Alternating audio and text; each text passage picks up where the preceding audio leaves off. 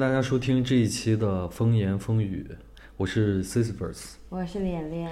我们这一期节目也是拖更许 久，主要是因为我和这个脸脸，我们俩，呃，最近有一些事情，对吧？对我就是们嗯，我们俩这个换了这个居住地，四处奔波，不远万里啊、终于最近是安定下来了。然后，呃，所以呃，在我们做这个节目之前，做这期节目之前，其实应该阔别了有快两个周，中间这个国内也发生了很十天差不多。对，国内也发生了很多事情。很有然意后今天我们要讲的话题主要是三个话题，第一个呢是关于这个，呃，呃秀才啊、它算是这个国内怎么说？国内国内中老年网红，呃中老年群体的一个头部网红，头部网红，对。然后他前段时间突然账号被删除，尝试 MCN，对，然后第二个话题呢是关于这个呃治安管理处罚处罚法嗯的修订，然后在国内引起了热议，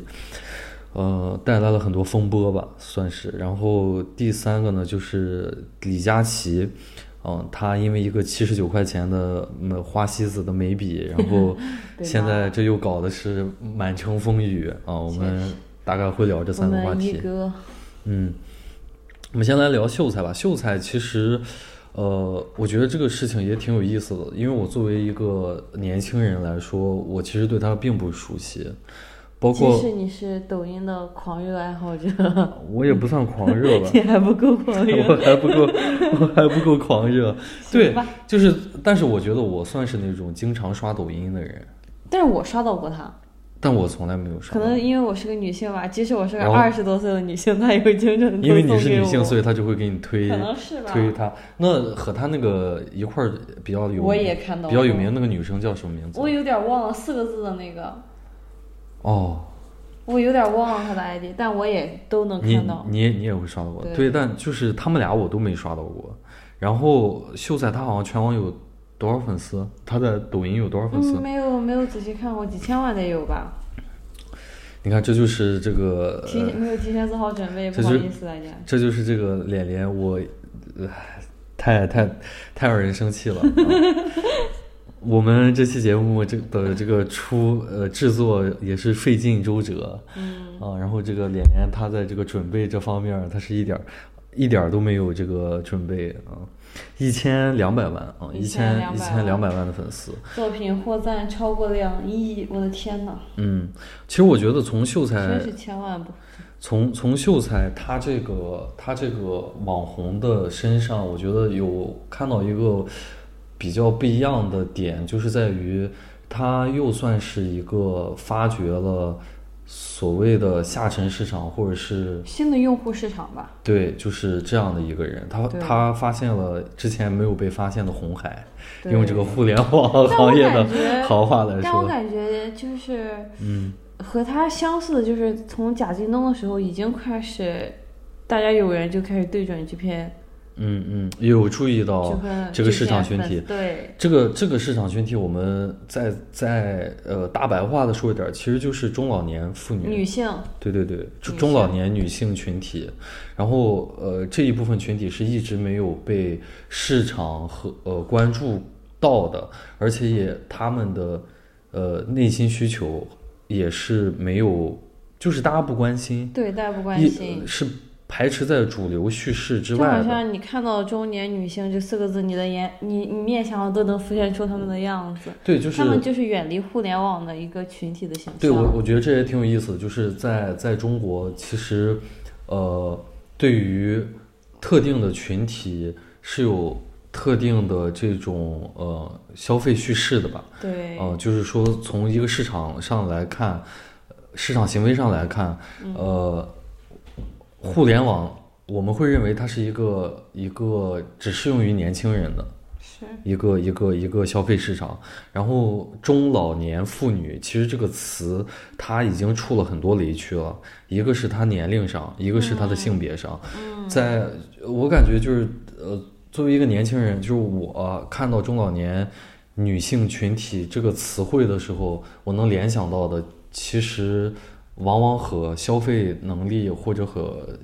潜在的消费这种行为都是不挂钩的。就是他的这个群体的画像，在我的眼里就是勤俭持家，就是能哇，你这个好刻板印象啊！对啊，就就是就是和这些东西是在挂上钩的。当然这，这一定是不对的。但是我觉得，呃，这种想法应该在中国不是呃少数。我觉得，嗯可能在我的视角里面，我会觉得中老年女性嗯就是在我的视角里，就是要不就是投身于工作，要不就投身于家庭，所以她是一个嗯很奔波、很忙碌的形象。没有时间享受生活。对，我会觉得她没有时间享受对生活。而且而且，其实我觉得还有一个很重要的点就是，呃，在中国互联网发展的太迅速，它带来的那种便利，只能给年轻人去享受。嗯，他们甚至就不会是用。呃，对于中年人甚至呃老年人来说，学习互互联网的这个成时间成本其实是很大的。但是因为因为在中国这个互联网发展的速度太快了，嗯没有时间给他们去学习，没有人来等一等你。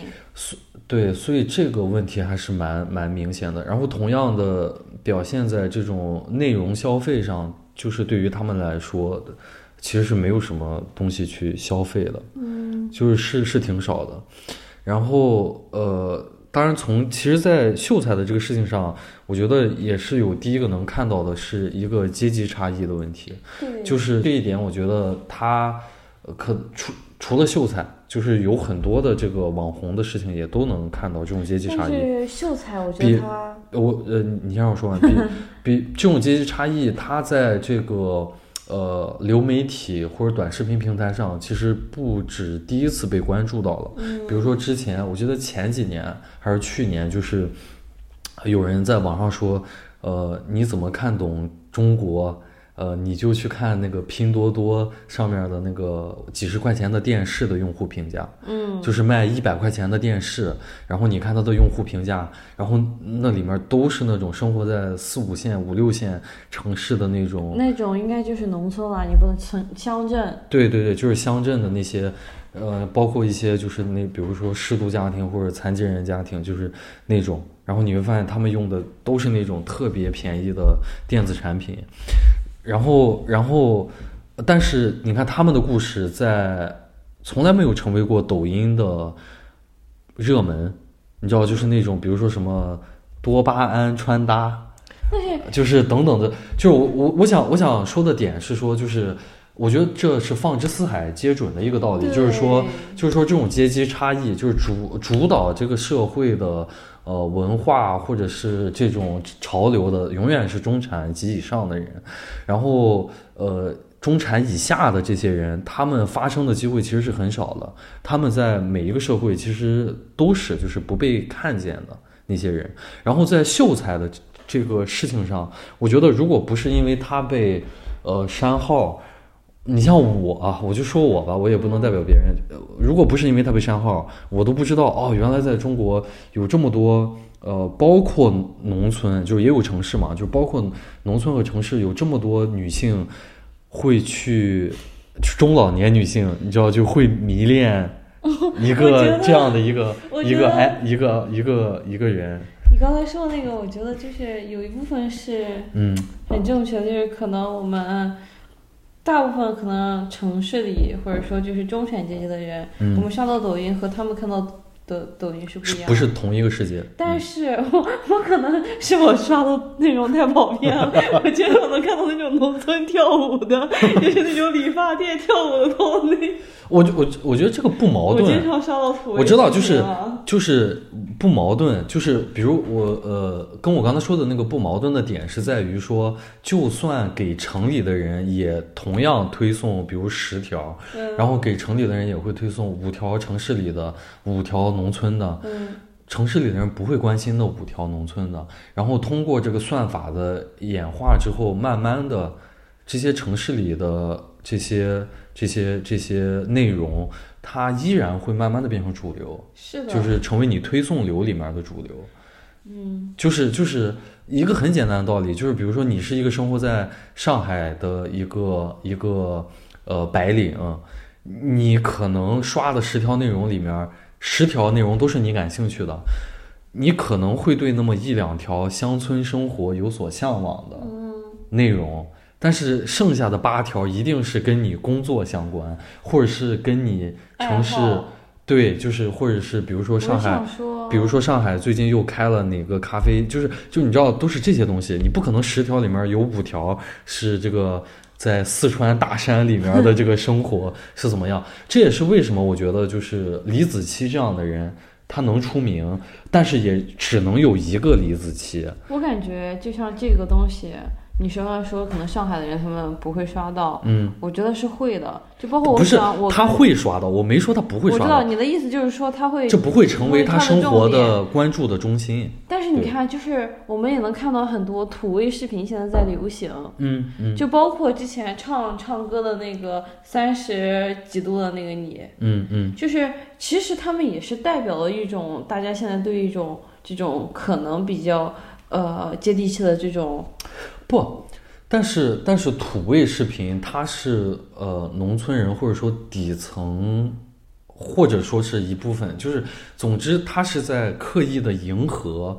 是呃，我觉得我觉得它是一种下位者刻意迎合上位者的表演，哦，但是可能嗯它像不是一种真实的表达。像这个秀才，嗯他是他展现的是自己的这种乡村生活，嗯他想要迎合的也是同同阶级的人的这种就是需求，对他没有刻意的去去往上，去取悦、去卖丑。嗯，你去看那些，就是你比如说咱们去看那种塔那克种拉玛干到底有多 干？对，就是那种那种小城市的那种我们所谓的精神小伙儿或者精神小妹在那社会摇，你很多城市里人也看，很多甚至大城市人也看，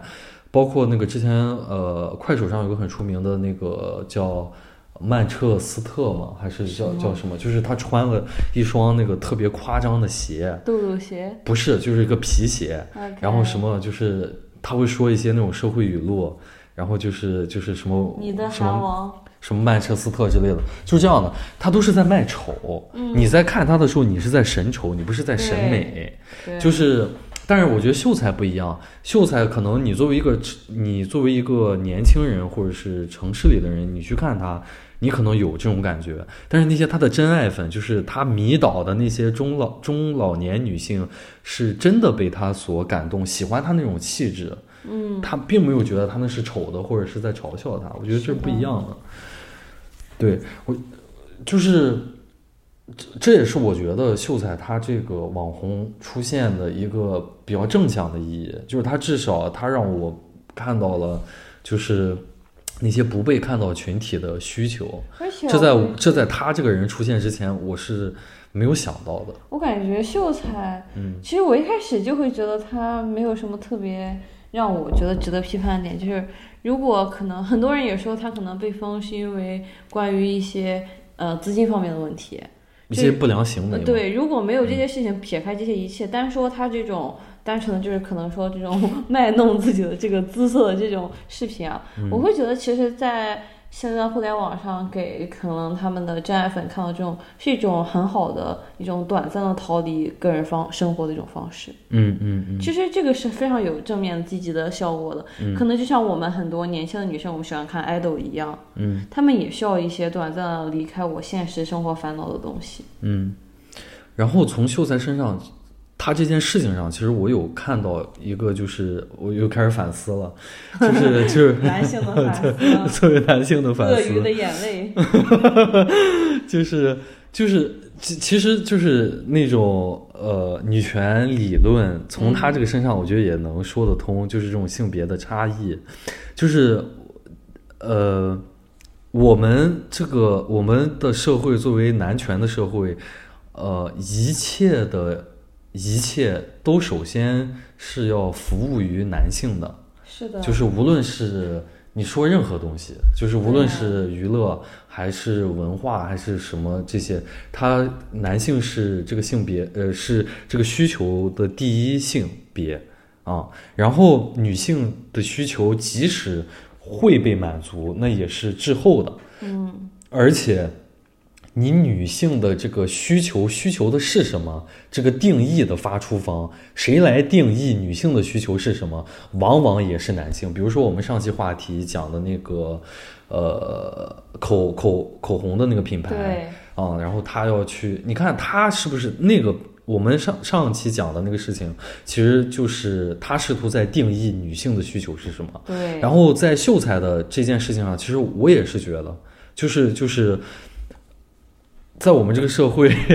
女性的这种，其就是就是，其实女的和男人一样嘛，就是就是我们也会喜欢看好看的男的或者好看的擦边，女的，对，就是，但这个事是情就是这样，就像但是但是但是这种在女性身上喜欢看美好对肉体或者是像美马是好不应该的，长相的不是，就是在女性身上这种想看美好的肉体或者美好长相的，或者是这种的东西的视频，这种内容在抖音上是比较少的。不是说没有，但是是比较少的。然后那针对这 种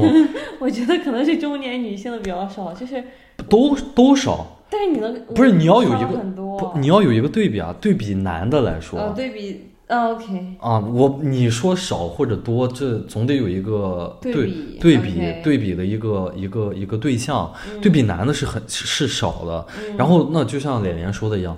对于中老年女性的这部分需求，就是我更想少在了互联网上看一些好看的男的，或者那就是少中之少，那就那确而实是且很少。大家会认为，就像男生来看、男性嘛，来看一些擦边女啊，无论你是就是呃中年男性，这是很也理所应当的，对，这就是一种天然的行为，就是就是你去你去随机到大街上问一百个男的，你刷抖音是为了看什么？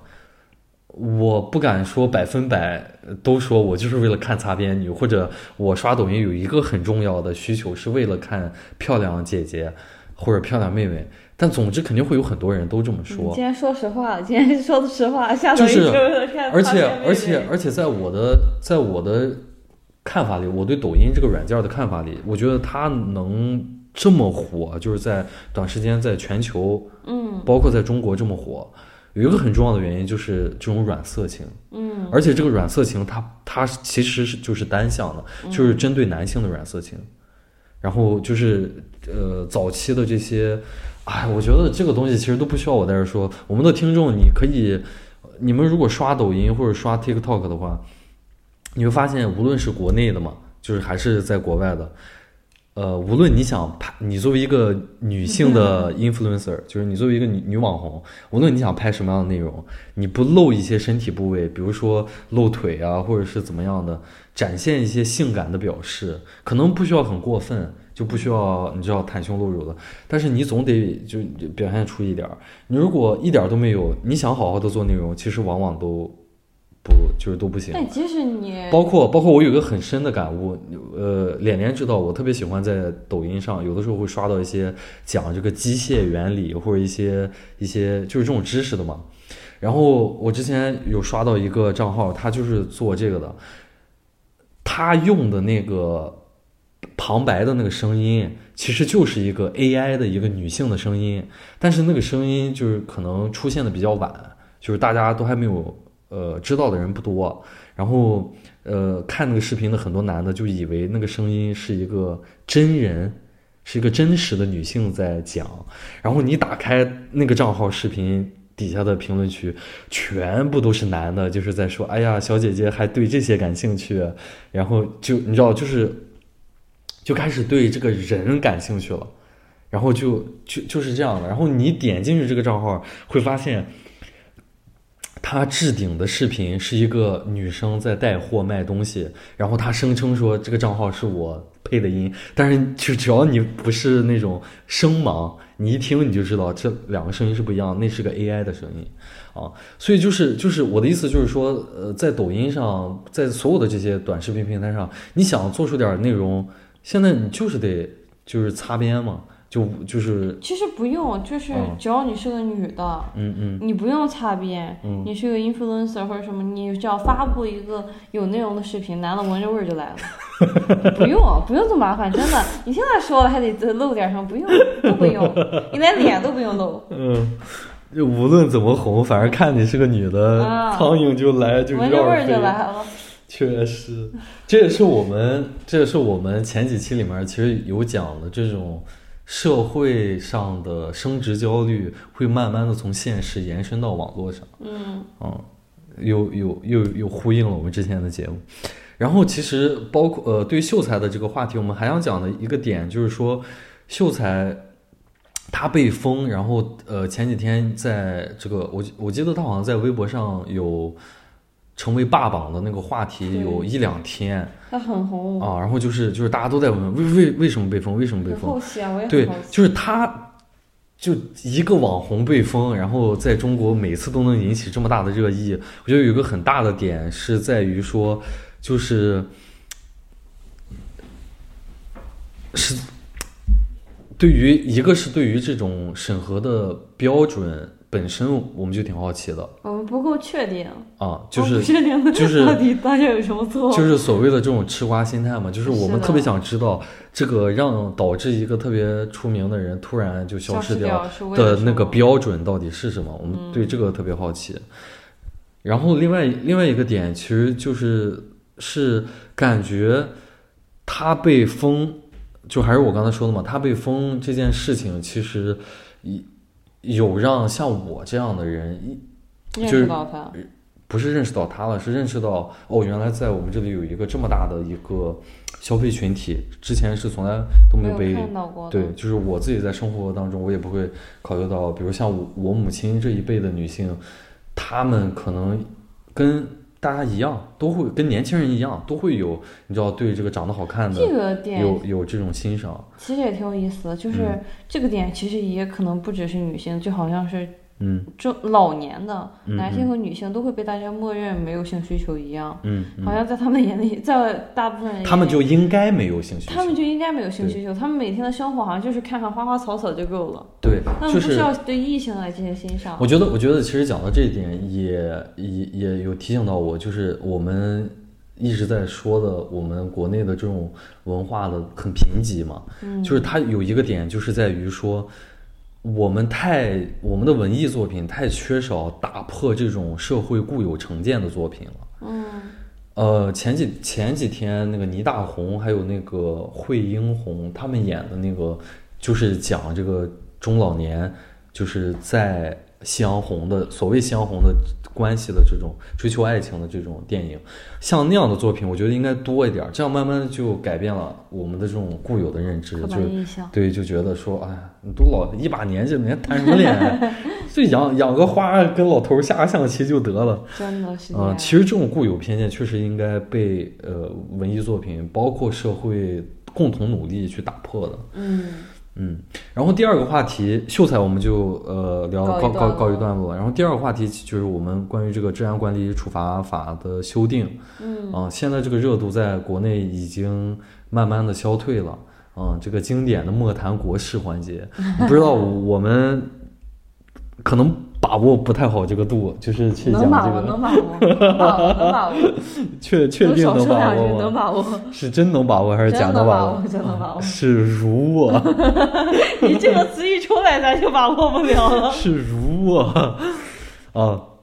其实这个事儿也挺有意思。啊那个我看我看那个网易旗下的那个《亮剑》频道，啊、就是它是一个也是一个网易旗下新闻的一个一个专栏，他就讲说这个，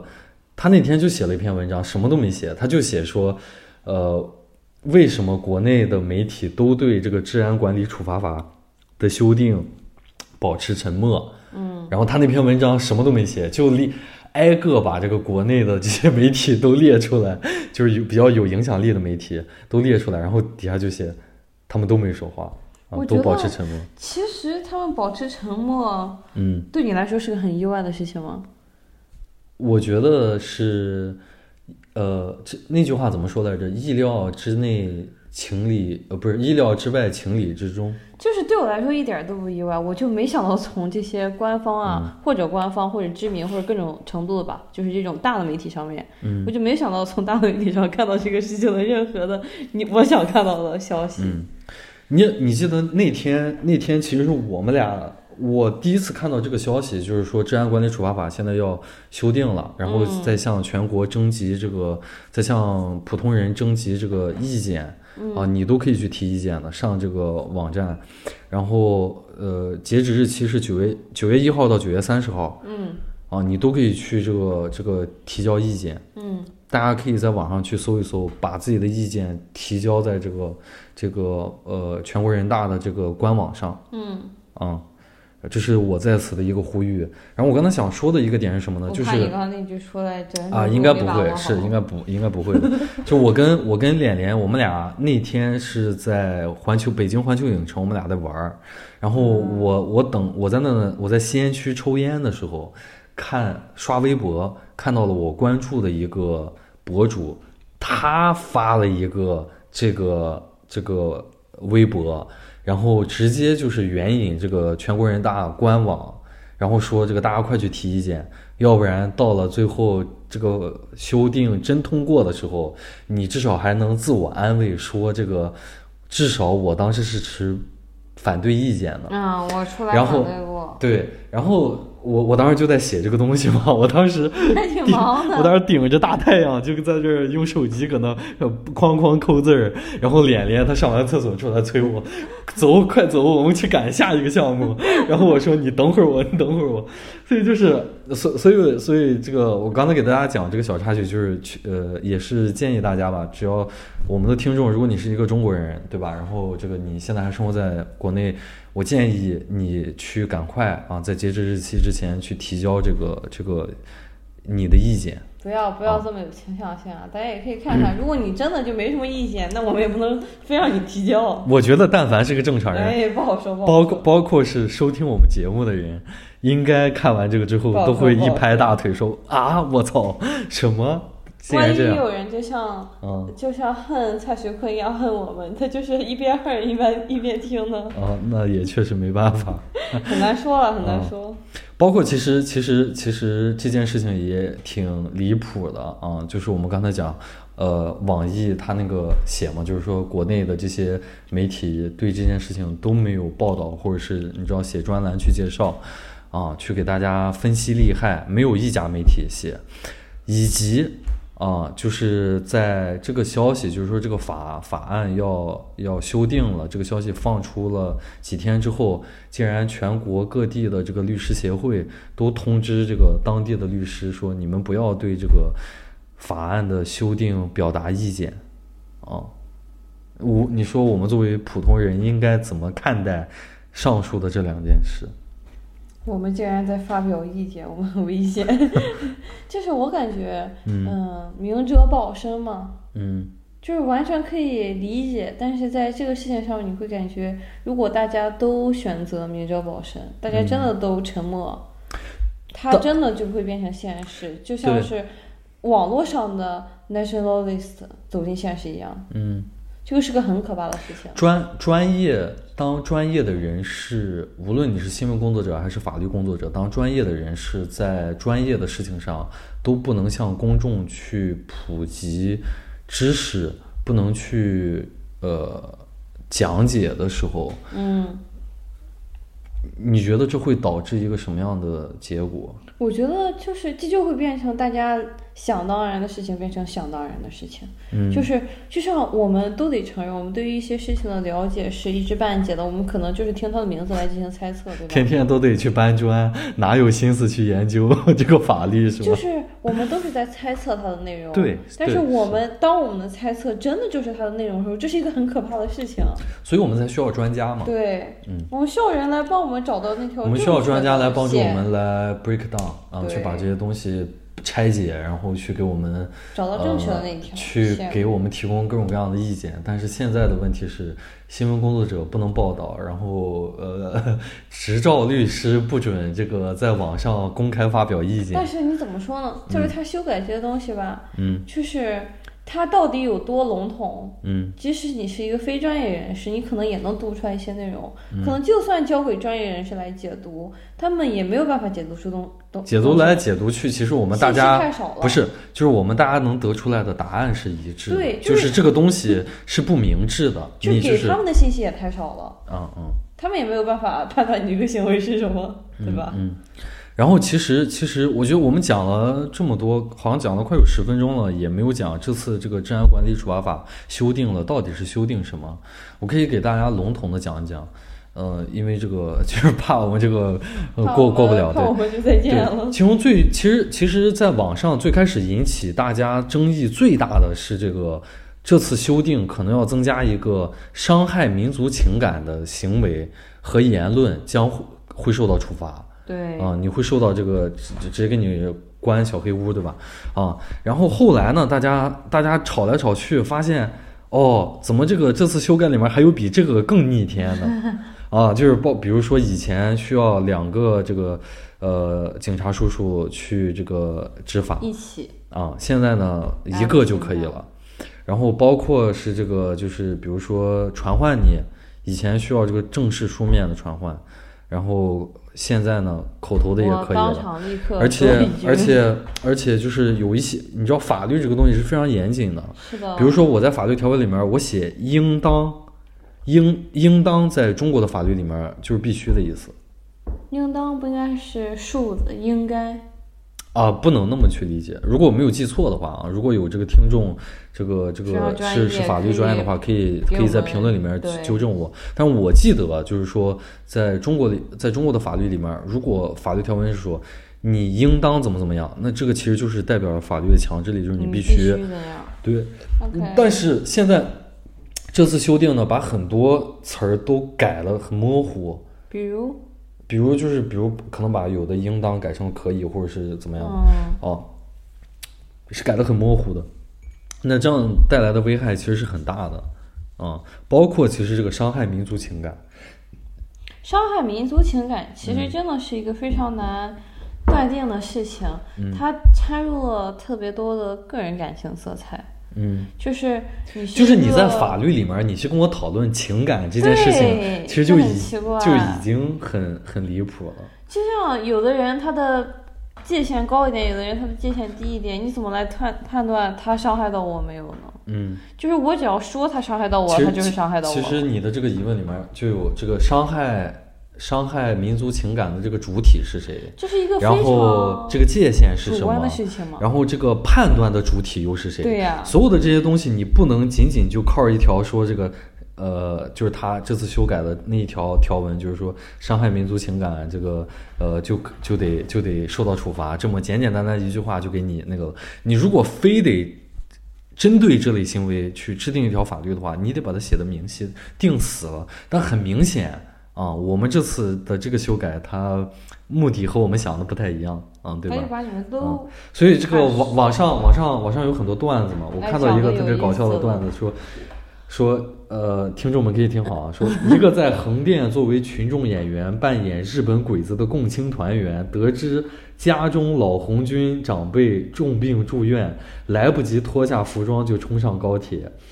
一个乘客因为服装问题与其发生冲突，一个穿汉服的女孩来拉架，被指责穿和服。推搡间，女孩的衣服被扯下，露出了后背，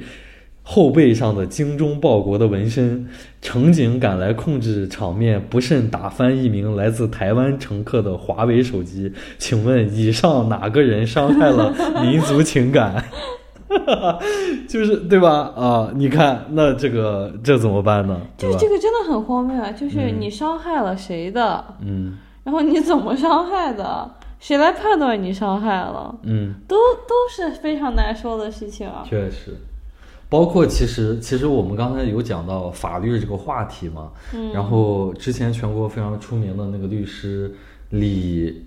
呃，那位李姓律师啊，我就不说他的全名了，就是呃在这个零八年零九年那个时候特别出名的这么一个。说是中国第一律师啊，当时知名度很高的这个，那天看他发了个微博，他说这个，他说在这个广州梅州是吧？说在这个梅州出现了这个中国第一骂，什么意思呢？就是说这个检方啊，检方的这个呃，或者我们就说控方，控方的这个这个代表啊竟然直接在庭审。的这个过程当中，一拍桌子站起来，当着这个所有人的面儿，什么审判长等等的所有人的面儿，指着这个呃辩方律师的这辩个护律师，对啊，指着辩辩方律师的这个脸就开始骂，说我操你妈，说你这个送棍，我操你妈，这敢这我，而且他这个人现在没有受到任何的这个这个处罚，也很炸，他没有没有任何后果，也很炸裂了。哇，这个这个太太牛逼了，太震撼了，啊、梅州市中级人民法院的这个这个这个庭审现场，这个法官都都震惊了， 都我的天呐，啊、而且骂完就骂完了，也没有让法警把他带离出去，对吧？嗯，所以就是，我觉得在我们这里，确实你我们现在去纠结这些法律的问题，呃，可能如果是唯结果论的话，那确实可能是我不太看好这个结果。但是，就像我刚才说的，我们至少如果这个结果是坏的话，至少可以安慰自己，我们至少当时做出了什么？对吧？我们当时去提交了这个我们自己的意做了见点，啊、对吧？嗯，我觉得其实挺呃，讨讲讨讲这个话题，其实我觉得挺让人悲观的。嗯哦，但是这种事情就是这样，就是，呃，它可以没有结果，但是你不能不做嗯，所以我还是建议大家都去、啊！那个你还别建议，你都也别建议，都去就提提是 大家可以，我我大建议，家也大家硬闹，我觉得我们的听众应当去这个全国人大官网提交关于《治安管理处罚法》修订草案的这个自己的意见和建议啊。嗯，这是我们作为一个公民应当行使的一我个们应该关心我们们的生权利活嗯对，对。嗯，其实其实透过这个法条，我也想起了，应该是今年还是去年？是去年的事儿吗？去年六月份还是还是今年？就是那个江苏日式风情街的那个穿和服的女孩儿，她当时这个她在江苏的一个风情街，呃，日式风情街穿着和服，结果被一个民警这个严厉斥责，要把她带到这个派出所嘛。嗯，啊，这个事情当时也是引起了轩然大波。嗯，这个法这次的这个修修改的这个法条，就让我想到了这件事情，就是我们，我其实挺想知道我们现在这个社会，大家作为一个整体，我们所期待的社会氛围到底是一个什么样的社我社会感觉氛围？其实他这个事情有一个很大的矛盾点，当时很多人也说嘛，嗯就是如果是这个女孩的问题的话，嗯，那么这里为什么会有这条街呢？为什么会有日式风情街？对呀、对，这是一个很有意思的点，就是嗯好像我们的民族情感在面对一些方面的时候，我们没有办法表达出来，嗯但是在面对一些弱势的群体或者个人的时候，我们好像特别有力量。哇，连连这句话，我觉得可以，呃，目前列为我们录了三十多分钟的这个金句。我操，真的是这样这很神奇嘛？啊，确实是这样。当你作为一个个体的时候，你很容易成为这种大帽子的受害者，啪就给你扣住了、啊！但是你说当初为什么要修这条街呢？对吧？如果如果大家这么仇恨这个日本的话，对吧？我们和他不共戴天的话，你又为什么要修这条街？包括其实我们这里有中国有很多的从业者嘛，就是无论你是开日料店啊，还是日企工作、啊呃、日企啊，或者是等等的，对吧？嗯，在青岛有很多日企，特别多日企提供了哪里也有很嗯，多提现在，提供提供了大量的这种就业岗位。你可能嗯就是旅行社啊、或者什么东西的日本导游啊，什么呃航空所公以司啊都有可能嘛。所以回到我刚才的那个问题嘛，就是我每次看到这样的新闻，包括这次这个《治安管理处罚法》修订，我都会有一个巨大的疑问，就是我们这个社会到底想形成一个什么样的氛围？就是那种噤若寒蝉，人人都呃这个，或或者或者我换种表述方式，就是就是就是大家都特别的，呃，对这个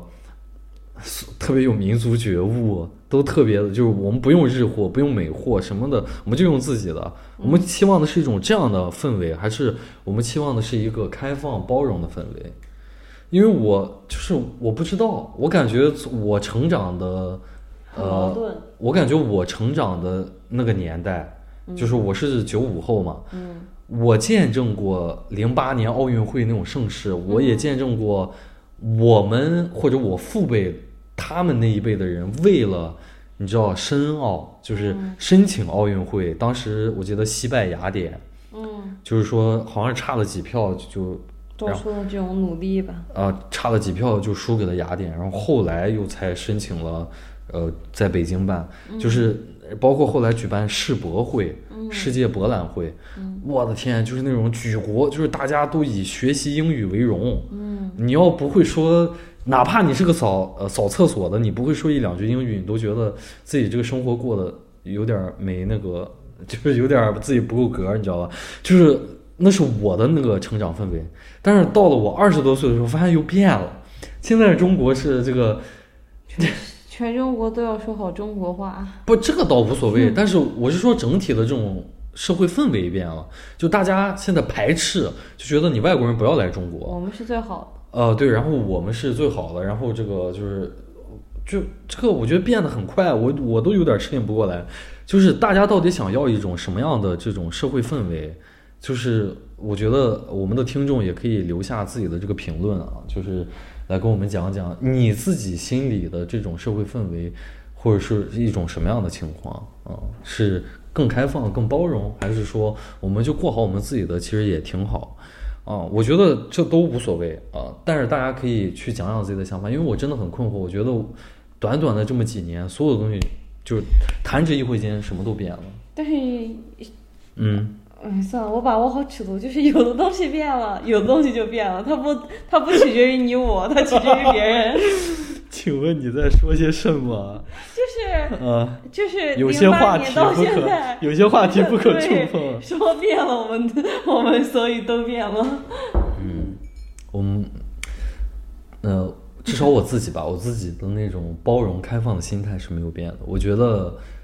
我觉得就是你知道，包容、开放的心态对于我来说，就像是我走在任何一个国家或者任何一条一任何一个城市的道路上，我都想和这个迎面走来的陌生人致以微笑。这就是这种心态对于我来说，就是一种开放包容的心态。但是什么样是那种过好自己的，或者说是那种比较，在我看来比较狭隘的心态，就是你走在哪里，你都担心有人去偷你、抢你，就是任何人都对你不怀好意，就是这种心态是我觉得挺挺那个的。但是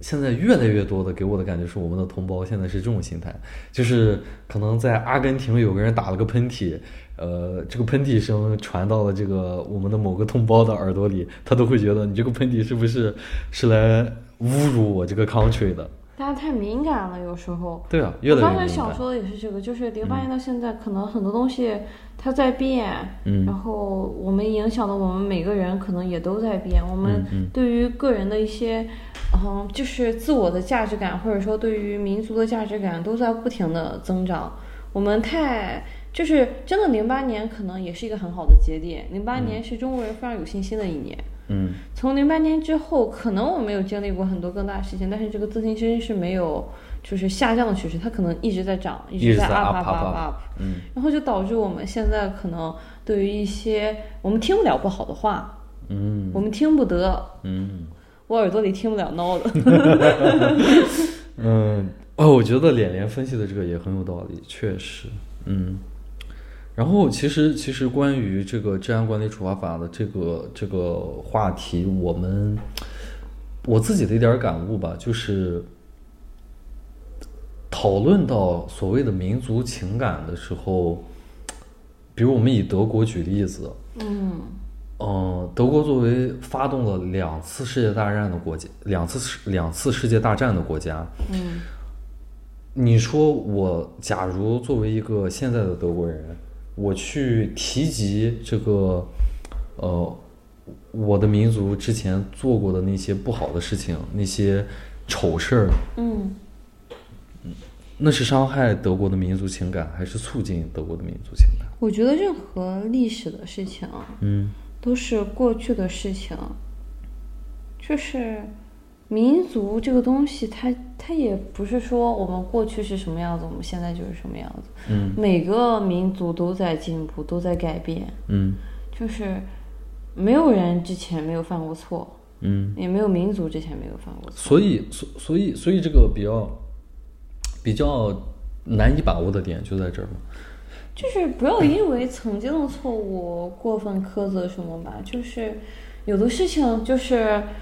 嗯、大家都需要原谅，你需要原谅自己，你也需你比要原如谅别人。对你比如说你比如说呃我们作为中国人，假如我们现在有一个日本朋友，对然后他就是那种呃特别客观的去看待了日本的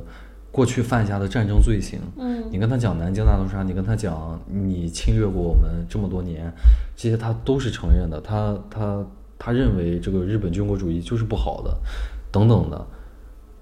可能在他的国家就会有很多人认为他是在伤害日本的民族情感。那当然，我们会认为他没有了。嗯对，我的意思是说，呃，那假如我们也是日本人，那我们应该怎么看待这个人的这种行为？就是他到底是在伤害他们的民族情感，还是其实他没有？就是民族情感嗯怎么会因为我自己民族的事情而嗯被伤害呢？就是这些都是我曾经这都就是我的经历，它是对一种事实啊。你已经做过了，对啊对，嗯就所以说嘛，原谅自己，你也原谅别人嘛。但啊就是你对啊，但是但是我现在问题就是，这个人他不断的在提及嘛，对吧？他不断的在提及就是记住和这种铭哦伤记的害行为，嗯没有什么就是很必然的联系。你铭记历史，可能是为了让我们不要再重复犯一样的错，嗯但是它不代表说我铭记历史，我就不是就不代表说就是我想要更好的前进，我就必须要完全忘记这一段，这一段就不能再被提及，我不能再提过我之前犯过的错，嗯这都是完全就是没有关系的，在我看来。嗯当然，就是大家很多人可能会觉得，呃，伤害民族情感是因为，呃，这个事情可能会树立我们民族不好的一个形象，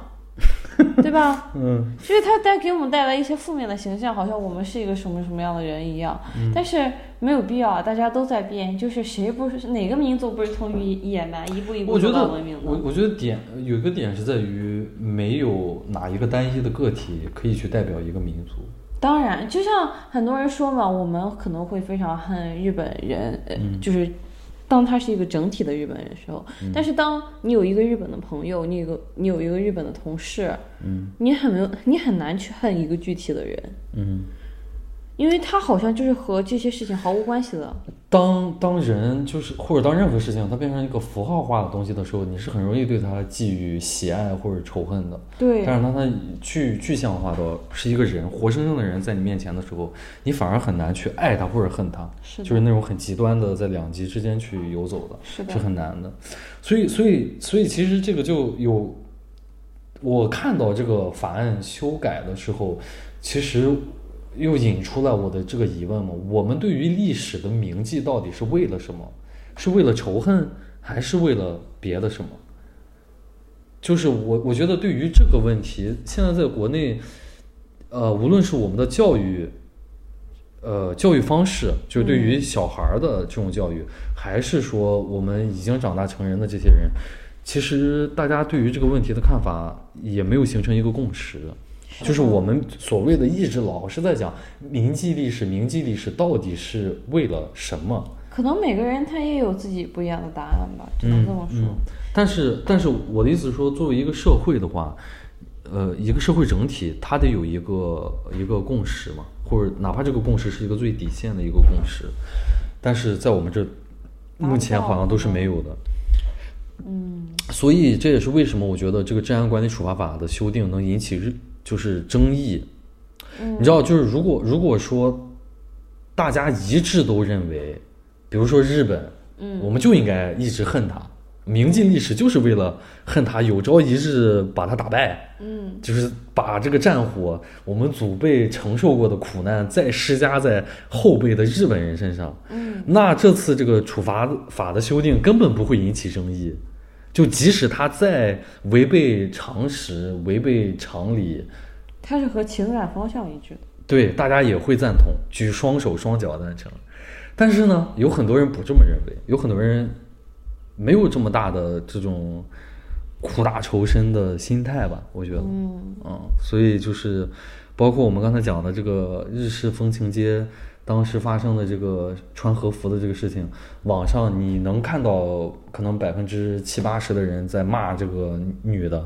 啊，说她穿这个和服就是应该，呃，就是伤风败俗啊，但是你也能看到剩下的百分之二三十的人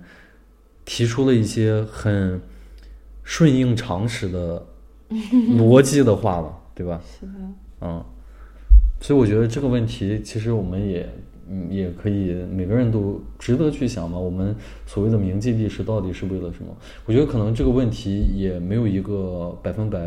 完美正确的答案，可能是的就是对于每个人来说，对于一个社会，它可以求得一个最大的公约数，但是对于每个人来说，它一定是不一样的。嗯，接下来这个话题就是呃沸沸扬扬的李佳琦事件了我。们的直播一哥，嗯，一哥这个最近才，我就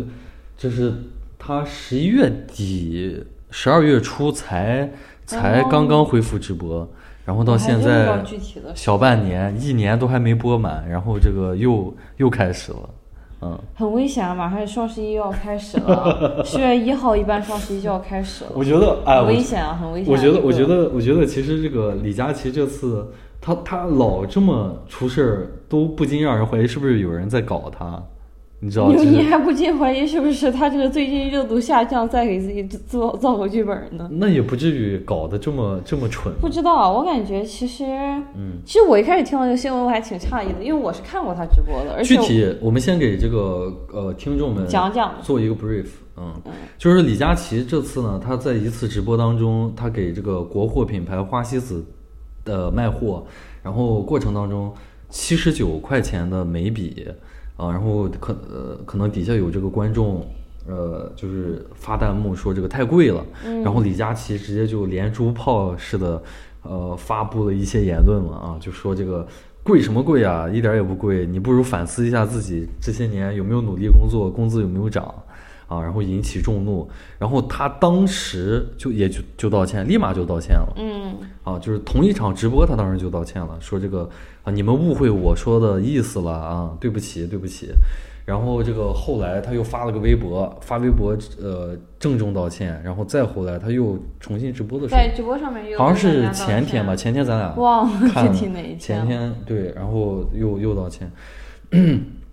其实这个事儿，我是觉得特别有意思，因为我看了一条评论说这个，呃，他第一他第一次这个出事儿给大家普及了什么什么，啊然后第二次出事儿就是这次出事儿，他又给大家普及了这个。现在经济下行的压力看来很大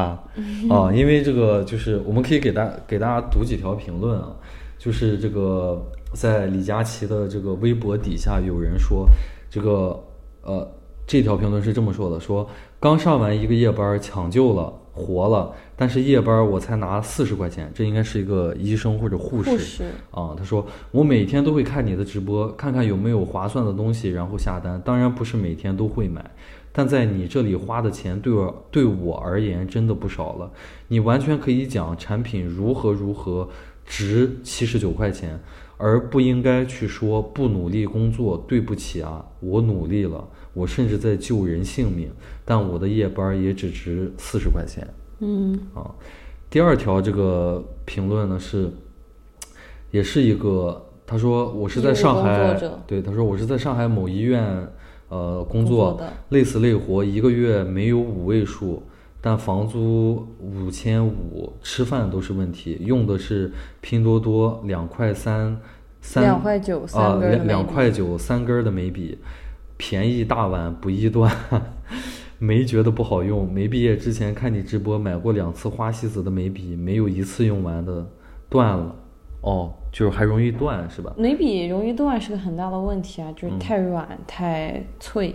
包括还有一条评论说：“李佳琦，你之前回来的时候我有多开心，现在就有多生气。这款眉笔我正好买了，我是你的钻粉十二。说句公道话，我有好好工作，努力赚钱，但是工作十年的国企单位，今年已经好几个月没有发工资了。而且我们建筑设计行业现在失业找不到工作的人比比皆是，脱粉了。这还是个前同行，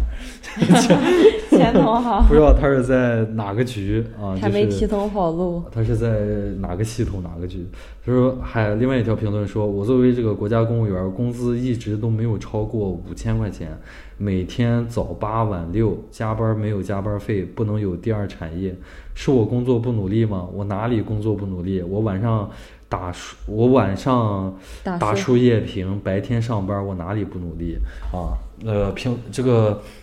总之了，就有很多像这样的评论，包括刚才这个，我们有看到一个，也是一个上海的医生，他有讲这个，呃，说他是上海市胸科医院胸外科主任医师啊，这相当于是非常牛逼的这么一个，对，他 他的挂号费可能就是最贵的那种。 对，妥妥的就是中产，对，你放在任何一个国家，它都是是中的，产。是的。然后他专门拍了一个抖音回应李佳琦，他说自己平均每台手术的收入只有五百块钱。比不上上海的高级理发师理一次发的收入。哎，说到这个，正好我们俩那天看了一个 B 上海站，的高级对理一发个师 B 站的 UP 主，他的两千块吧一次，是吧？一一千四百九，一千四百九，一千对五那么。对，就是一个上海，他去了上海最贵的理发店，给明星理发的那个人理一次发是一千五啊。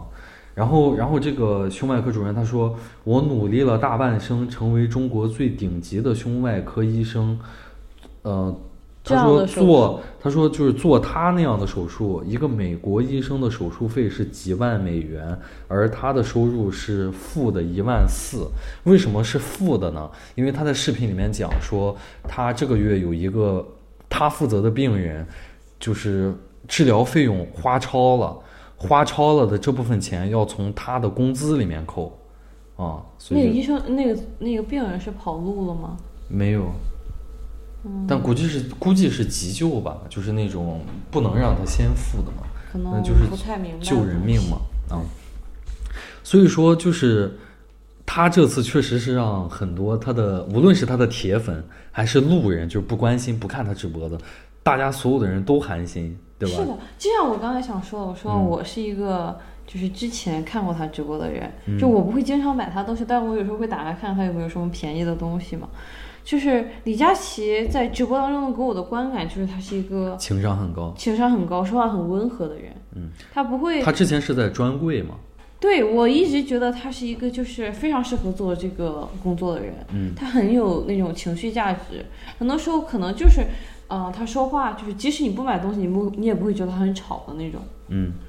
但是他这次这个发言确实是让人有点都意想不到，因为他在讲这个工作之前，他先再再三的强调，意思就是说花西子这个产品做的非常用心，他和花西子一起合作了很多年。但但是但是我看有人说他自己本身持有花西子的股份，是的，嗯这个我之前也看到过。所所所以说其实其实不是股份，而是说花西子给了他，不能算是股份，但是就是说营业额超过多少，他会直接抽掉多少。啊啊，这不是，这个是他的抽成。对呃我那天看看了有人，我当然不知道这是真是假，就有人说，首先他自己本身就是花西子花西子的一个很大的股东，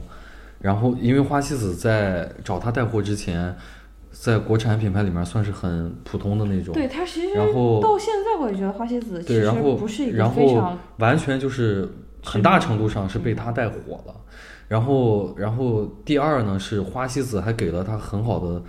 抽成条件，普通的那个可能是百分之十五，他是普通的带货花椰子给的，然后它是百分，分之四十到百分之六十，好像是。然后，所以我就说嘛，其实那在这个逻辑下，他能说这样的话，我是能理解的。我觉 得在情跟理之中。自己的工工资挂钩 呢。不不不，就是相当，这是我的产品啊，嗯，这甚至居然说我的东西不好，这是我的，这是我的公司啊，就是好像，比如说你是余承东，然后你现在正在直播卖华为手机， 突然有个人在底下说，傻逼华为，我要用苹果，你们华为很烂，你说你会不会骂？确实啊很有道理啊。如果如果你是你是这个你是一个你只是个普通主播，我然后不你在乎，对啊，你可能就不会骂，所以我觉得对也正常吧。然后，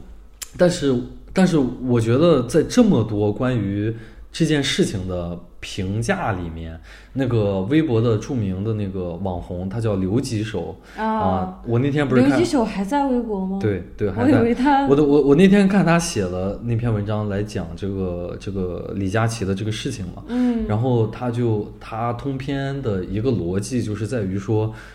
你们这些被骂的人，就是在他直播间里面说你们活这该对活该，因为呃李佳琦包括什么薇娅这些人，他能有今天的成就，就是被你们捧起来的。他们其实也并不应该，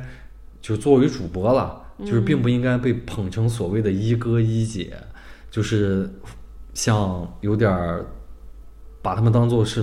某种你知道教主什么的，就是他之前不是李佳琦之前因为一些事情被封了嘛，其实李然佳后琦，我然可能嗯后他被封的那段时间，不是大量的人哭爹喊娘，就是他的粉丝铁粉，就是说你快点出来直播吧，你不直播我都不知道去哪里买东西了。他那个刘技术的意思就是说，你当购物的行为，或者说这种看一个主播已经变成这种造神，对，然后那他骂你们，这也是个必然的一个趋势。我觉得他这个说的挺有道理的，你认可这个逻辑吗？就是我会觉得李佳琦身上有一点我看不太懂的，就是他的真嗯爱粉有多爱他，嗯是一个让我非常迷惑的东西。就是我可能之前看过薇娅的直播，可能一些其他带货主播的直播，嗯我都多多少少看到过。但是李佳琦有个很神奇的点是，李佳琦有非常非常多的个人联名产品，他会和各大品牌推推出联名产品，就是他几只宠物狗，那个形象非常有名，嗯可能大家知道非常有名的那个行李箱那个牌子，就是很贵，几万块钱一个的那个，嗯那个牌子都会和他的狗联名。嗯，就在我眼里，这个事情非常荒谬，就是大家真的会为了狗去买它的产品吗？就是它有时候出的那些什么行李牌啊，或者说就是那些呃水杯啊什么东西，就完全是它那个狗的造型，嗯，就是很难相信你得有多爱一个带货主播，你才会买这个东西呢。对，就是他的个人魅力，呃，来自于什么呢？对，这个是让我一直以来就是非常疑惑的点，你就是大家真的有这么爱它吗？你也理解不了。我理解不了。就是我对于任何的这种，就是因为他可能至少在我的眼里，他仍然是一个销售，他可能只是一个亲切的、就接是地他只是气一个的，工作人员，对，他没有提供独特的内容生产，而且这种内容生产，呃，就就可能他作为带货主播，他也是提供内容生产的，就是我帮你选品嘛，然后嗯这些，但是这种它是一个商业行为，对我觉得我们之间是利益关系，对，它是一个商业行为，它并不是一个就是或或者我再说的直白点儿，我看你直播不是为了消遣，对我看你直播不是为了欣赏你，我是为了我来是为了买东西欣的赏，我我呃，想购买的产对品，我是为了完成这个特别交易过程，特别特定的一个商业行为的，我对，不是为了来看李佳琦而看李佳琦。对，但是，但是我觉得你会这么想，是因为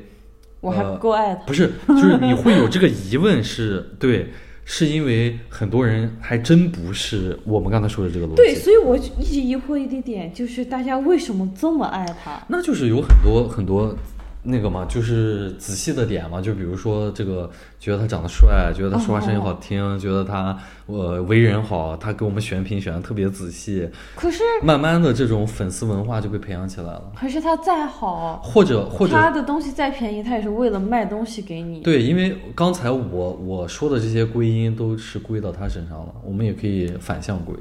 归到粉丝身上，就是蠢嘛。你你你可别这 么说，你小心点儿，你可别这么说。我我你比如说，我很喜欢我很喜欢某个歌手，嗯，那其实这也是因为我蠢，就是我足够愚蠢到可以忽略到呃忽略掉他身上的一些缺点，这样我才能疯狂的崇拜他。你懂我这意得思有吗？多疯狂？啊就是不我，，就是就是对啊，就是当你崇拜一个公公众人物的时候嘛，但是我感觉你拥有一个，因为人无完人，这其实是个常识你。拥有一个情感的寄托，或者说你拥有一个美好的形象，嗯这都是非常正常的事情。但是在我眼里的很矛盾的一个点就是，可能他的职业在我的眼里就是太是一个销售了，我没有办法把这种东西和一个纯粹的一个精神符号联系起来。其实这个也是有先例的，在美国，呃，有一个他今年应该都已经快八十多了，叫玛莎·斯图尔特，呃，他就是专门做这种呃电视购物，嗯然后他是那种，比如他会做菜，他嗯会做各种各样的饭，然后他也会，呃，玻璃上粘了胶，怎么样能把它快速，就清是除生活小妙招，嗯就是对于家庭主妇的所有的东西他，他都会。然后他就是有很多粉丝，然后在美国特别出名，就是可能那个吧，就是卖东西也也确实是有魅力的。可能吧。嗯，然后其实关于李佳琦这个呃这件事情，一个舆论的中心漩涡是在于花西子这个产品到底值不值七十九块钱，就是这个价格到底贵不贵？然后有人把它的什么粉饼是吧，还是什么的那个价，就是去还是就是它眉笔就是它眉笔的这个容量啊，和一这些其他品牌做折合的价格做对折比黄金嘛，说比黄金还贵嘛，就就是是按它每克卖的话，它的花西子的粉呃眉笔，我没记错的话就是零点零八克一支嘛。嗯。然后它现在就是七十九还是多少的？嗯。然后呃，其他的眉笔可能容量是两克儿几克儿的，然后可能也有一个价格，就是折合来说的话，花西子的价格其实非常贵。嗯，就是眉笔这个东西，你可能。就是不化妆，你没有概念。就眉笔是一个非常非常消耗量大的一个一号品，就是我的嗯眉你比如笔是说多买少一钱？我可以给大家讲一下，我的眉笔九块九一根儿。你比如说买一支能用多久呢？呃，如果你每天都化妆的话，可能一支眉笔也就用一个月，就是零点零八克这个容量的话，嗯，就是如像我，我可那能确会用实的确时实间很会长一点。确实很贵。对，确眉实笔真的是这样，就像他因当为时解因为释，不，因为其实贵的点，我觉得是在于这里。对于女性来说，我不是只买一根眉笔，我在化妆品这个品类上我就不不花花钱钱了。了，对对，这跟我男的不一样，我买一个吉利剃须刀，剃须刀，哦我就再也不需要花钱了。我对于这个我的面部这个 我就可以，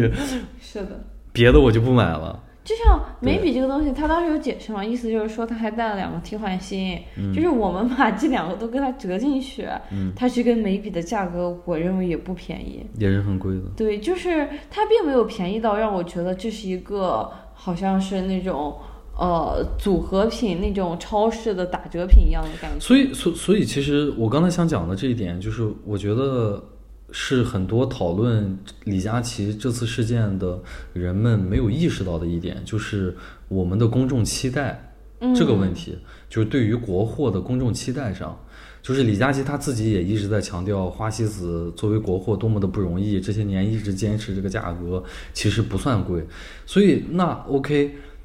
我们现在中国人对于自己的国货的期待，到底是希望它卖的贵，还是希望它卖的便宜？我觉得这本身这其实是个很矛盾的事我觉情。得但是我觉得我们现在中国人好像又同时都就是我们同时期待，我们好像期待它卖给外国人卖的贵，但是卖给中国人卖的不，便宜。我觉得这个卖的贵还是卖的便宜，嗯，这个真的是取决于你产品做的是怎样的。嗯就像我上次有说那个连龙清那个呃眼影，它是一个很很中国的一个牌子吧，就是一个国货品牌。嗯，它的眼影非常贵，它可能一盒就三四百块钱，就是完完完全可以媲美一些国外的大牌产品。嗯但是没有人会苛责它的价格太贵，因为它粉质做的太好了。嗯就是没有人会觉得它不值这个钱。但是你就像国内，我们还有很多的那些嗯平价的一些国货品牌，你包括黑兔啊，可能 Into You 啊各种牌子嘛，可能他们的价格定位就十几二十块钱一支口红，大家也没有觉得任有任何的问题。就是你产品是怎样的，你匹配怎样的价格，大家不会有什么异议的。我们对产品的期待就是你什么质量你就匹配什么价格，嗯，就像嗯就是就是你做国货可以，但是不要拿国货本身成为你议价的借口，就是你对吧？就是就是你不你比要要就是你比如包说装啊，或者各种东西成为你不的压结不，果吧。你比如你比如说，你比如说，我我觉得包装那些事我，至少我能接受。你如果你如果比如呃，我之前买过一个耐克的一个一个鞋子嘛，嗯，然后那个鞋子它的那个鞋盒和那个鞋子本身的主主题都是是匹配的。不是都是特殊的，就啊仅仅此一个的那种，就是你愿意为他掏这份钱？它卖的贵，那当然，嗯啊就是我你感能觉看到这个。但是我的意思是说，我你注意听，我的意思是说，呃，现在很多国货它不是这样，对，就是说我可能比如说这卷儿，呃，比如说这个马克杯，呃，我就跟你说这是 Made in China，它的包装和它的外形和它的功能，所有的这些东西，它跟普通的比如 Made in Japan 的都是一样的，嗯，但因为它是 Made in China，所以我要卖你一百块钱。我刚刚想说的包装，就现在的很多现在的很多的国产产品是这样的，就是尤其体现在比如类似华为这样的手机上，比如说它一个四 G 的手机，它卖的比五 G 手机还贵还，要贵，他会告诉你说，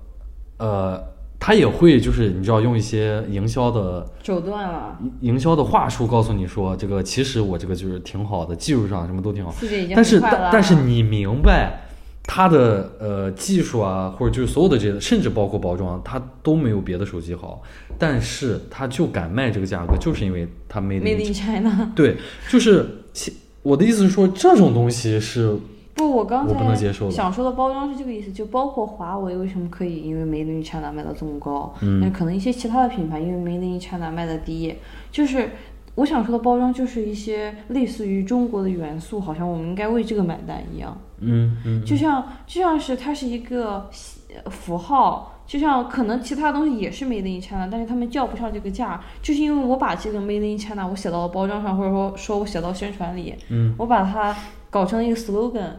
嗯，我用嗯这个做卖点。嗯，这这种行为还是嘛啊，对，就是拿国货当做唯一的卖点的这种产品，不就是在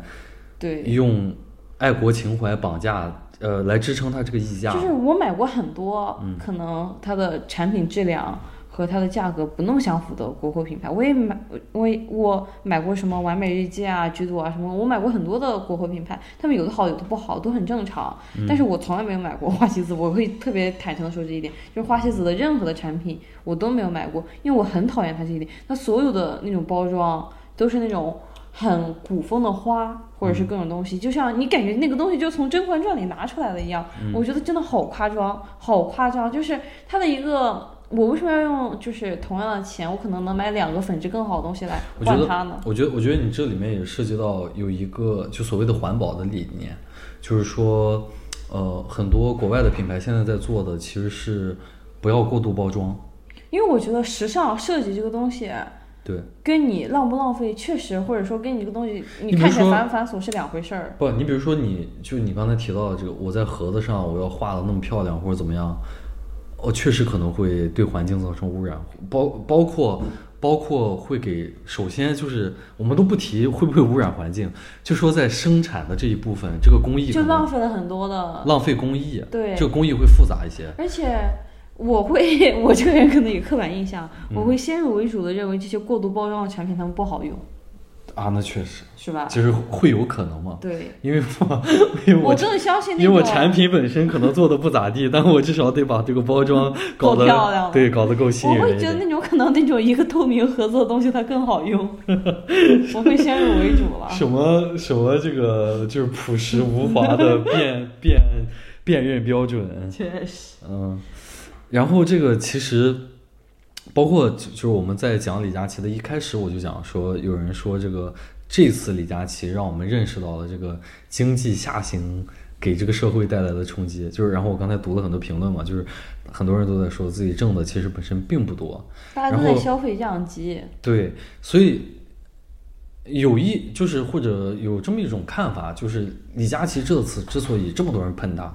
其实他有点儿你知道成为了一种宣泄口，嗯，他触了眉头，对，你会你你会赞同这个看法吗？ 我我我会赞同，我认为它确实戳到大家非常敏感的一点。就是假如假如大家的工资确实这几年都在涨，对啊，你就像我月收，我如果真的啊我月收两万，月收五万呢，我可能确实这个七十九的眉笔我不放在眼里，嗯但是至少对我来说，我我就就是现在本觉来得十现在块钱眉笔挺好不的。就本来现在的经济形势就不太好，很多嗯年轻人、现在青年大人家失可能失业率对啊，这么大高，大家都没有什么钱，对，没有然攒过后任何的钱，然后他又要在这个节骨眼上，在直播的时候说这种话，就是你的工资不高是因为你不努力，类似这样的话，而且这 个会，所以大家一定会被激怒。而且这他说这句话的时候，会极大的就是把呃他的这种观众和他站放在一个对立面对立上。面，嗯，就是他这个点，他这句话说的真的非常不合适。就是这样，好像就像是你你们才赚这么点儿钱，而我努力了，我就赚了很多钱，我就可以买这么贵的眉笔了。嗯这个点真的，这句话讲的太太让人不舒服了。嗯，那其实这就引导到我们的下一个问题，就是你公众人物他的失言也好，或者失态也好，嗯对，到底应不应该被永久封禁？也永久也对，也回应我们刚才一开始讲的秀才嘛，对吧？嗯，就是该不该啪直接给你一个账号直接给你封了，或者是这个 就是让你十几年都不能出现在公众视野。我认为是不应该有这种永久的封禁的，就是你认为是该有这种封禁的吗？嗯，那这种永久的封禁，你认为它的标准是什么呢？我觉得我们目前国内现在的现在的标准有点儿太极端化了。只要首先，我觉得目前情况是这样，在目前国内我们不知道这个标准是什么。这个标准它可以是你所涉及到的所谓的敏感话题。那么在这个门类下，首先什么是敏感话题，我们现在也不知道。敏感话题可以是任何事情，然后你可以是因为敏感话题，呃，然后你就你就被封禁了。然后其次呢，你可能是这个伤害了呃品牌的感情，就是大企业的感情，呃被封禁，伤害了民族的感情，伤害了地方政府的感情，就是你可以你稍微你冒犯到任何有权势的团体或者个人，你都有可能被封禁。呃，这个标准就有点儿扩大化了嘛。但是我觉得就是不应该因为现在的这种标准的被扩大化，然后就否定标准本身。就是我觉得还是得有一个标准在那里的。那什么是标准？我觉得，呃，就是一些最基础的，大家能形成共识的，比如说可能你是呃，比如说有一个人，一公众人物，他是一个呃娈童犯啊，那这样的人，我觉得那就没有必要再让他出现在公众视野里面。然后，呃，他是一个性侵者，呃，性侵犯这样的，无论他侵犯的是男的还是女的啊，都不应该再出现在公众人物。总之是有这样的标准的，只是我们现在国内的这种标准有点太太让人就是拿捏不到了，而且有点太严格了。这种标准，如果说它必须要规范到某种行为来说说嗯的话，它会不会有时候会过于详细呢？就像你看，可能说我们也不能简单的根据一些法律条文来规定它，嗯可能说呃，他犯的他确实是犯了一些违背了一些法律条文，但是可能并没有那么严，呃并没有那么严重，嗯，可能他只是因为个人的一些行为对个人有了一些影响，从而导致他违背了一些法律条文。嗯，就是在这种情况下，你认为它的就是标准的制定会不会就是又产生一部新的法律，或者是怎样，就是专门针对公众人物产生一个新的法律呢？我觉得那是不需要的，只不过就是你比如在针对强奸或者是娈童的法律条文当中就注明，就是如果你是演艺呃你是公众人物，你就不得在你比如现在已经有嘛，就比如说教师他会注明嘛，就是如果你是这个强奸犯，就不得从事教师职业或者是这种的，就是有这个叫什么行业准入门槛。当然，它不是体现在法律当中了，是行业规定。但是在别的国家是体现在法律当中的，而且对于这些非常严格。你如果是你是一个家长，就是这个政府是知道你是一个家长的嘛，然后会要求你这个或者推荐你在手机上安装这个叫什么 Amber 应呃这个 app，然后就是你的孩子走失了，或者是你在你家附近住了一个这个性性侵的刑满释放人员，这上面就会提醒你，会甚至会有一个这样的地图告诉你，然后就是这些我觉得都是可以做的，但是仅仅因为一个人他说了一些冒犯的话或者是什么这种，我觉得确实是没有必要去去呃所谓的封禁他，嗯但是，但是刚才其实我又想到有一个点是在于说，这个封禁的主体其实确实不应该是政府来做，嗯就是而是它在最理想的状态下，它最好是我们自发的抵制。一种行业的选择，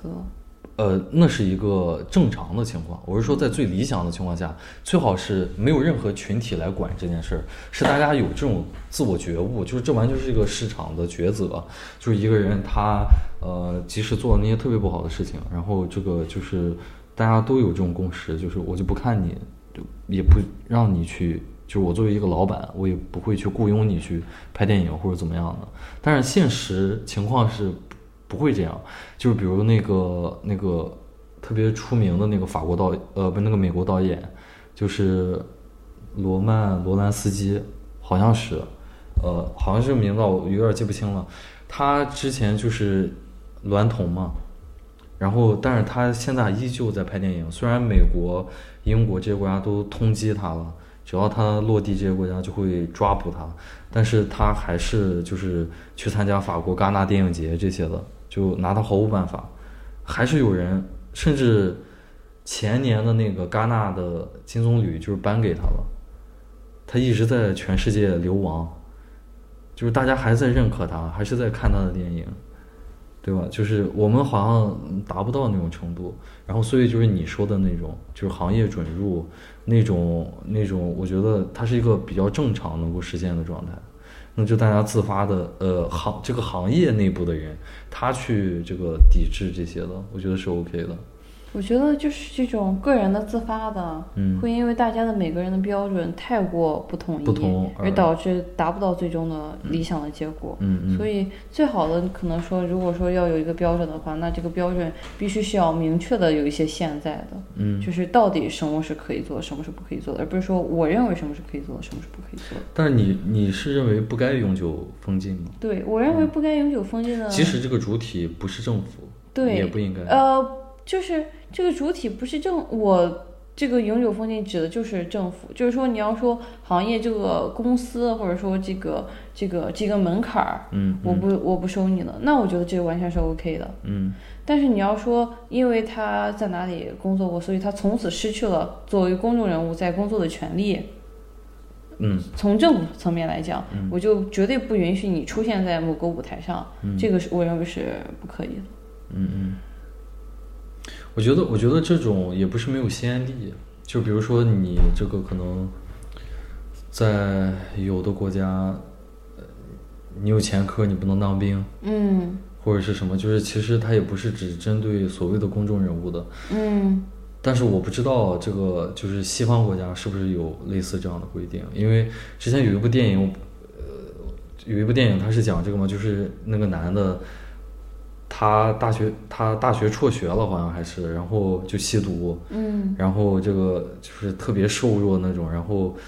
爱情也没了，工作更是没有，然后学业也这个荒废了嘛。然后，但是他有一天偶然得知他的前女友生孩子了，然后那孩子好像还是他的，然后就是他就决心要担负起责任。哦，是反映那个好像是加州还是哪个州的那个消防员的故事。然后他就去参加了消防员，消防队那一看他那那样儿都不愿意收他呀，他吸毒吸的就是浑身连连就杯子都拿不起来那种感觉，怎么去搬那个水龙头啊那些的就不愿意要他，但是那个消防队队长就是看中他， 就说如果你真的想干的话，你就跟我们一块儿训练，通过了就录取你。最后他就真的就是最后通过了，然后就就当了消防员。当然这种事情在这在 我 在我们这里是无法想象的。这个其实就是一个犯了错再改过自新的故事哦对嘛，。第二次机会了，就是永久封禁这个事情，就是真的会在我听来比较残忍。我觉得就是剥夺了他一个，嗯，非常正常的一个生活的权利。嗯就是作为公众人物，他的公众就是他的视野。我觉得，我觉得，我觉得这也是一个看问题角度的不同，就是，嗯，其实公众人物的影响力确实很大，对，他犯了错，他造成的所谓的那个伤害可能是大的，但是他改过自新带来的那种救赎，你知哦道，就可能是也是大的。也是大的，但是但是后者在我们这个社会从来不提。我们只提前者，就是你一旦你犯了错儿，你就给给这个社会带来无尽的灾难，从来不提一个呃坏人，他改过自自新了以后，他能给这个社会带来多么积极的一个影响。啊，从来不从来不就提这像你个嗯说娈童和这种偷税漏税啊，可能都是一种比较严重的一种法律下面的一种。我不觉得偷。税漏税很严重，你 你别这么说，啊你可别我不这么觉得。，说我但真不觉是得。你看，他们可能这个造成的影响不一样，可能娈童是在确确实实的，他就它嗯造成了实际的伤害于对某个，可人。能这种偷税漏税就确实没有伤害到我们个人脸头上，就是这种行为你很难说就是很明确的告诉他啊，这个就是法律规定里面你不能做，所以你做了你就再也不能出现了。嗯，就是包括行业准则啊，其实各方面也是应该得到一个行业内部各个公司或者说一些很专业的人士大家一起讨论的东西，而不是说我一拍脑袋或者是怎样就做出这个决定了。这样的嗯话，真的会有很多人可能这个事情本身的影响力并没有那么大，但是反而因为它从此消失，这个事情的影响力变得更大了。对，我觉得，我觉得其实你你刚才讲的这个有启发到我一点，是在于说，任何东西定死了就真的不太好。就再也没有改的机会了，就真的是这样。他可能对于他来说，就再也没有不从头再来的就机是会了就是所有的事情你定死了，没有了这种灵活性来说，呃，可能所有的参与方都是输家，但是有进有出，就是即使对于一个行业准则来说，嗯我有有进有出，就是有这个。呃，我不知道怎么讲，就比如说你想你现在想开一个店，你可能第一次申请这个执照的时候，你哪里不合格，给你拒掉了，嗯，但是你下次做好了之后，你又可以进来。但是同样，你在做，你这个店开起来了，你有一次这个店里面吃出来了，呃，长得像老鼠头的鸭头，嗯啊，这个这个 你小心被点儿啊这个被举报了，对吧？同样，你这个执照也给你没收，对呀但是这个没收并不代表说你下次再也不可再也不可以申改请变，了。就是这样有来有往，这是一个最最佳的状态。但是你就是你犯了一次错，你滚，再也不行了。甚至你申请的时候，你哪个表填错了，你滚，你再也不能申请了。哇，这个就是确实是有点儿不太好所，以就像所以最好这种是有一个有能进能出的一个对一个一个这这种状态是比较好的。这种永久的封禁，就像它这个从此在互联网上就是呃这个什么赛博死亡啊这种情况，嗯，就是有点把这个事情打得太死了。很多时候可能你说包括行业的封禁，可能说我们可以呃给他设定一个期限，比如他做了什么样的事情，他需要被观察五年、被观察十年或者是怎样，嗯就可以再次进入这个行业。嗯嗯，这都是说我们对于他们的一种呃一种仁慈的做法，也是对我们整个所有每个人都是一样的，我们都有可能成为犯对，我觉错的得我人。觉得我觉得包括呃，在我们这里，在这个是在这个话题上没有被看见的一个很重要的点是，这些所谓的 idol 或者是呃呃这些这些标标志性符号人物，他们后面的那些人。嗯，在每次，比如说像，假如李佳琦之后被封禁，他的公司后面那些人，对啊，那么多为那些他工作的人呢，对那些人，他们他们是从来没有被看见的，就是我是我封杀了这一个艺人，我无所谓了，就是舆论也得到了满足，然后观众们的这种心态，哎，可爽了。但是那些给他打工的那些人，包括跟他有商业合作的那些品牌，就是所有的其利益相关方的人，他们迎头痛击对。吧？他们怎么办？尤其是包括，其实对于这种这种人来说，我觉得可能影响可能没有那么大，但是对于一个电影，我他妈我都拍完了，结果你告诉我这个里面有个演员，比如像蔡徐坤，他演那个，然后我要一点点给他打码，其实一点点删，之前有过关于这个讨论，很多人的观点可能就是，那为什么不在呃，就是说雇佣他，或者说你去他公司工作之前，对他进行一个很好的背调背调。但是这个东西就是一种 这怎么不可调啊能做到的事情啊，对啊就是无论你是多么专业的团体，多么就是厉害的侦探，你可能都没有办法在这种一定时间内拿到一个人全部的这种关于他的身份，或者说他的行为啊、他的思想啊各种东西的这调查，而这且太难了。而且这种心态就有点儿南辕北辙，对啊呀、就是说啊，明明是这个现存的这这一套规章它不合理，结果你要求我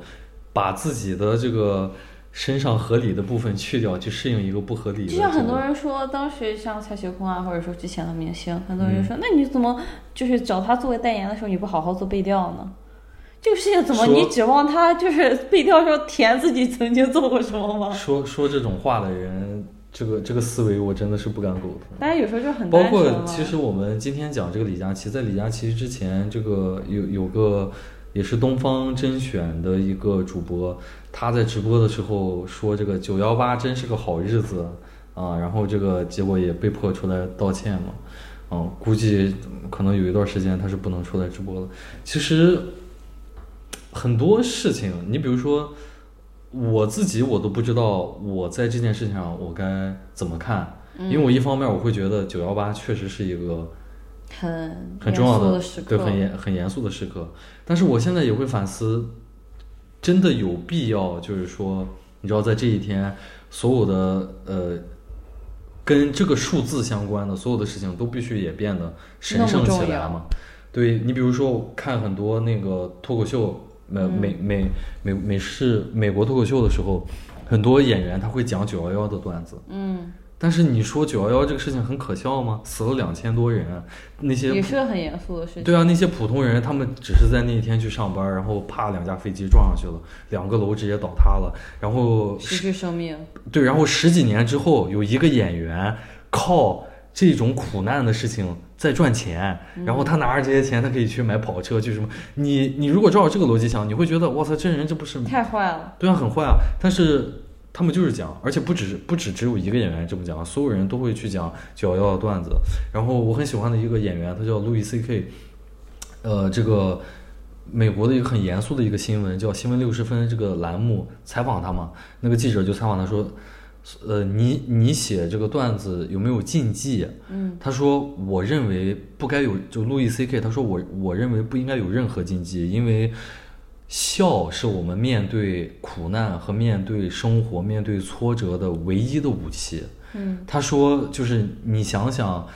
就是只有你遇到那些困难的时候，就我们就是遇到任何困难的时候，比如说，呃，我在生活当中，可能我被我的上司刁难了。我跟我的朋友在一起，只会去戏谑的把这件事情表达出来，我不会拉着我的朋友，我在那疯狂的跟他哭，然后我们俩心中的这个压抑会排遣出来。可能你可能能排遣，但是跟笑的力量相比是不一样的。嗯我然后我当时看他那个采访，我就觉得他说的这个好牛逼，嗯，但是可能这种价值观不是所有人都能接受得了的。嗯，好吧，那今天我们的节目就说到这儿了。这个我是 c i p e r s 我是莲莲，希望我们下下期节目再再见。然后由于我们这个节目拖更的太久，本 周还会有下一期节目，啊、希望大家准时收听啊，再见，拜拜拜